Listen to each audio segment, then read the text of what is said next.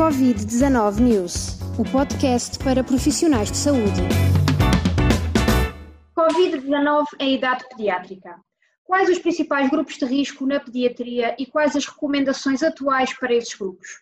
Que cuidados devem ser tidos em conta no recém-nascido? E quais as consequências do confinamento a médio e longo prazo na saúde mental em idades pediátricas?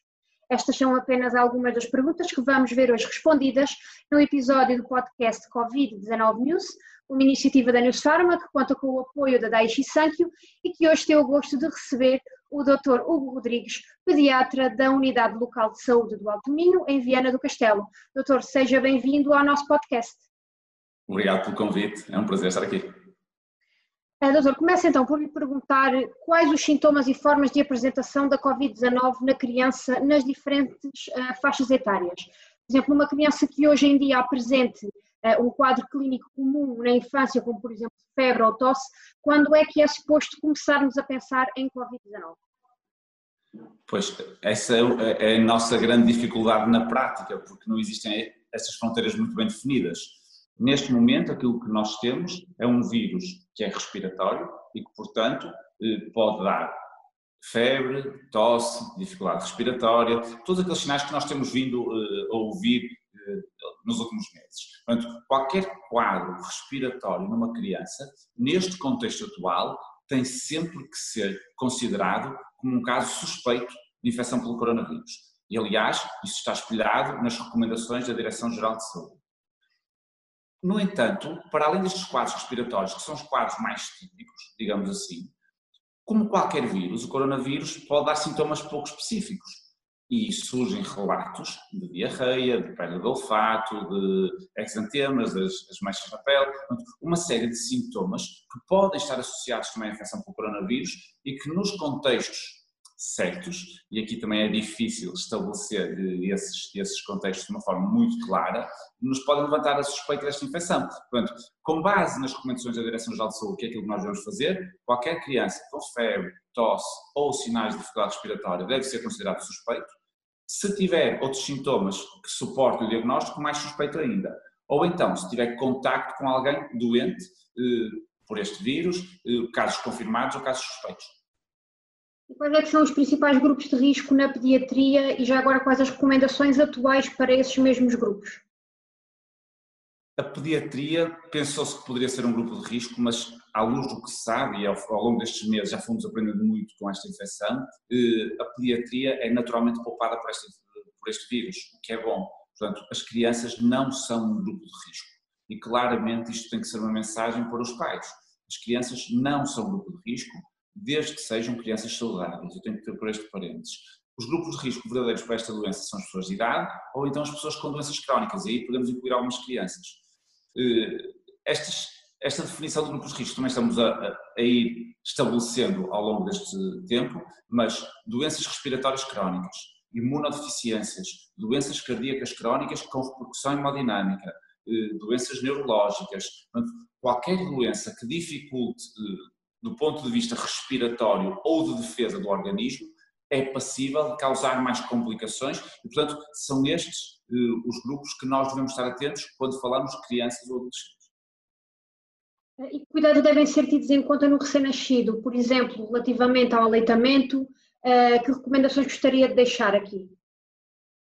Nós recentemente tivemos aqui uma novidade que até foi no nosso país, que foi o primeiro caso eh, documentado de transmissão vertical, de transmissão eh, ainda inútil da mãe para o bebê. Isto é algo que não estava documentado e que até se pensava que não existia. Eh, esta transmissão vertical coloca-nos algumas questões, porque são bebés, e este foi um caso desses, que podem nascer já com sintomas e alguns até com sintomas graves. Portanto, temos que ter em atenção que as mães positivas, se calhar a vigilância dos bebés logo após o nascimento com este estado novo terá que ser muito mais apertada e, e muito, eh, muito mais cuidada, digamos assim. Quando não temos esta infecção eh, vertical documentada, e que são todos os casos menos este, até agora, pelo menos, eh, os cuidados a ter prendem-se principalmente, se forem mães sintomáticas ou positivas, diminuir o, o contacto com as gotículas respiratórias, onde as mães devem usar máscara, devem lavar muito bem as mãos, deve-se ter o cuidado das roupas, se a mãe andou sem máscara a fazer alguma coisa, e portanto aqueles cuidados de prevenção que temos para a população geral, digamos assim. Houve aqui alguma polémica há um tempo atrás com o aleitamento materno, sim ou não. Neste momento, aquilo que está recomendado é manter o aleitamento materno, manter o contacto com a pele, diminuir apenas a passagem das gotículas respiratórias através de uma etiqueta respiratória adequada, do uso de máscara e de uma boa desinfecção dos locais e das mãos. Eh, muito se tem falado também agora nos últimos meses sobre um, o número de vacinas que tem vindo a, decair, não é? Nos últimos meses. Uh, como podem, na sua opinião, como podem os profissionais de saúde reverter esta situação, tendo em conta a insegurança e o medo dos pais? Primeiro, temos que garantir uh, a segurança e a falta de medo dos profissionais de saúde, porque esta falta de vacinação não foi só por iniciativa dos pais. Houve muitos centros de saúde que, pela sua reorganização, deixaram cair uh, as vacinas e, portanto, o que nós temos é que, de uma forma clara, objetiva e sistemática, garantir em todos os pontos a administração das vacinas sem falhas e os profissionais de saúde têm que estar seguros de que essa é a melhor prática e a organização dos serviços tem que contemplar essa, essa administração também. E depois, com toda a segurança, transmitir aos pais a verdadeira importância de manter a taxa de cobertura vacinal que tínhamos antes da infecção pelo coronavírus, que era muito boa e que nos permitia estar a salvo de muitas doenças potencialmente graves, potencialmente fatais, algumas delas, e não ter aquilo que se viu noutros países, nomeadamente em relação ao sarampo, que é o caso mais mediático, que foi um aumento muito grande no número de, de casos de sarampo, que nós em Portugal não tivemos porque temos uma taxa de cobertura vacinal. Portanto, de uma forma faseada, mas se calhar quase em simultâneo, dar tranquilidade e segurança aos profissionais de saúde e aos próprios serviços de saúde e depois transmitir aos pais a necessidade e a importância de vacinar e explicar-lhes que temos condições para que os filhos sejam vacinados sem os colocar em risco. Isso é muito importante. Eh, no seguimento de outros temas que temos também ouvido muito nos últimos meses, doença de Kawasaki. Qual é que é então o ponto de situação? Uh, quais foram as informações que foram uh, partilhadas que não correspondem totalmente à realidade? Qual é, qual é o ponto de situação deste assunto? Uma das maiores dificuldades que nós temos tido em gerir esta infecção nova tem a ver com o, com a informação que vai surgindo e que ainda não se sabe muito bem se haverá uma relação mais do que estatística. Em relação a este tecido multissistémico, o Kawasaki-like, eh, parece haver uma relação, isto não é de estranhar, parece uma relação com o coronavírus, porquê? Porque esta resposta multissistémica inflamatória pode perfeitamente ser uma resposta do organismo a uma infecção vírica. E falamos do coronavírus, nós podemos falar de outro vírus qualquer provavelmente até há teorias que defendem que a própria doença de Kawasaki tem um, um trigger que é, que é vírico. E, portanto, não me espanta que possa haver uma relação e parece haver. O que nós temos é critérios bem definidos e isso nós, médicos, temos que ter a obrigação de conhecer esses critérios.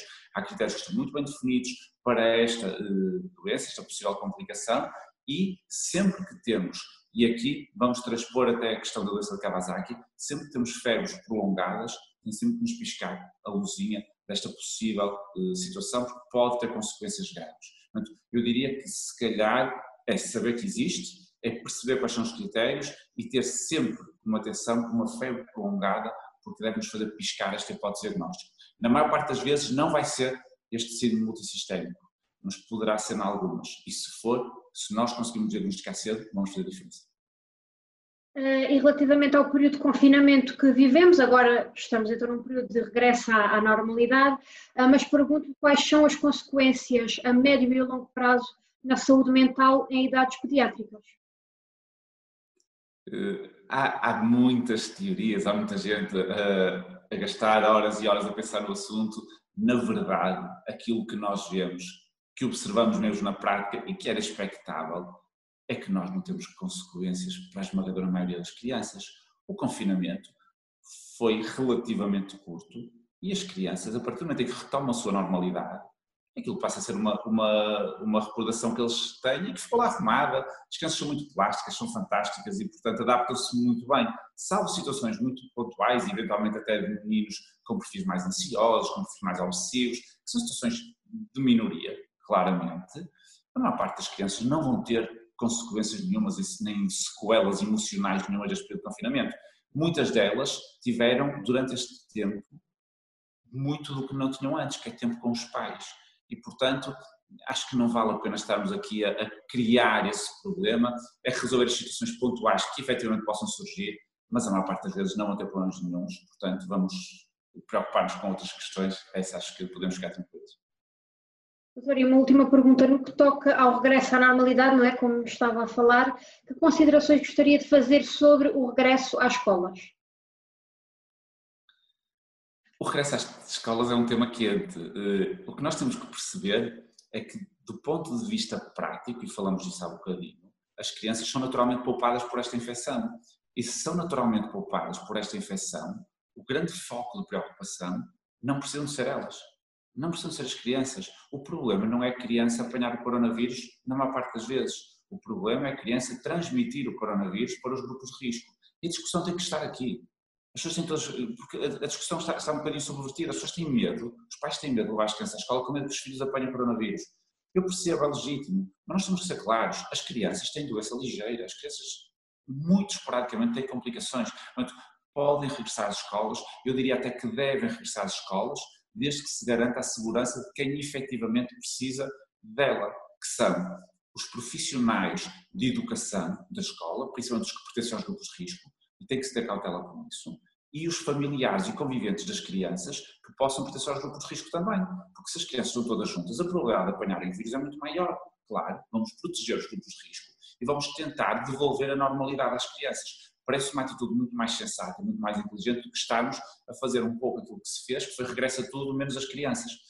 O que é um bocadinho um contrassenso, dada a benignidade da doença em idade pediátrica. Portanto, é verdade que juntando crianças numa escola vamos ter mais risco de contágio, é verdade que elas podem infectar, isso, na maior parte das vezes, não é um problema, o problema são os contactos que pertencem aos grupos de risco. E aí temos que salvaguardar familiares, conviventes e profissionais de educação que contatem com as nossas crianças e que possam pertencer aos grupos de risco. Doutor, muito obrigada, uh, principalmente pelo, pelo seu tempo, pela sua disponibilidade e por ter sido muito breve nas suas respostas, como ele tinha pedido. Fui, fui, pronto, tentei ser... E quanto àqueles que nos ouvem, uh, fiquem então à vossa espera novamente no próximo episódio do podcast Covid-19 News. Até breve.